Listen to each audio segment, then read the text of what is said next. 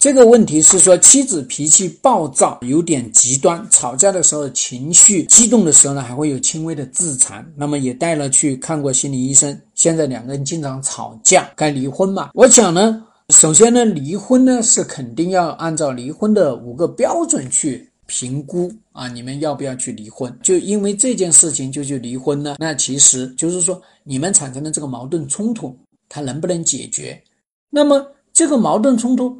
到底是什么呢？这个矛盾冲突，你认为是脾气暴躁，还是什么呢？还是你们之间的这个沟通模式出了问题呢？还是防御机制被激发了呢？所以我们在面对这样的一个情况下面呢，我们是要去看啊。如果从时间的角度来说，时间轴的角度来说，你认识他的时候，他脾气就暴躁吗？你认识他的时候呢，他有这种轻微的自残现象吗？那他这个自残的背后是什么呢？你要知道，他自残的背后是什么？自残的背后是什么？这个东西你要你要搞清楚。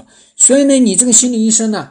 你看一次是没有用的，一定要。要多一点分析啊，要多几次，然后呢，你才能够搞得清楚这个背后的故事啊。这个妻子她背后到底发生什么故事？她做这些事。然后呢，你对这个妻子有没有一些疗愈性？其实有些男人呢，他能够把女人通通碾压成渣的。那有的时候呢，有些男人换了多少个女人，他的女人通通都变成那个样子，不是女人坏，是他具有。压榨功能，他把那个女人都压榨成渣了，所以这是我们特别要去考虑的一件事情。所以说，像这样一种情况下面呢，啊，我们不是去考虑他离不离婚的事情啊，我们去考虑就这个状况能不能解决，然后呢，怎么去解决。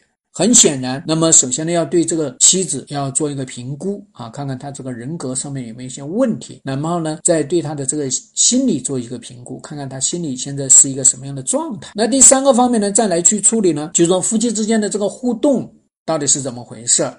那么夫妻的互动里面呢，到底呃，他们夫妻之间啊，有没有就是这种原生家庭带来的这种啊创伤啊，然后呢触发？啊，这是一系列的问题哈。我想呢，像这种问题处理起来呢，还是相对来说呢，它是一个比较系统的一件事情啊，要一步一步去处理。所以呢，我反复跟很多人讲了，千万记住，做辅导千万千万一定要起码九到十二次。所谓九到十二次呢，就基本上是等于三个月啊。你做辅导，你没有三个月，你就等于。白花了钱，所以呢，你去找辅导老师的时候呢，一定提前就要对这个老师要有了解啊。如果你不了解，你去找他，你就可能可能被坑了啊。这是一个非常专业的活。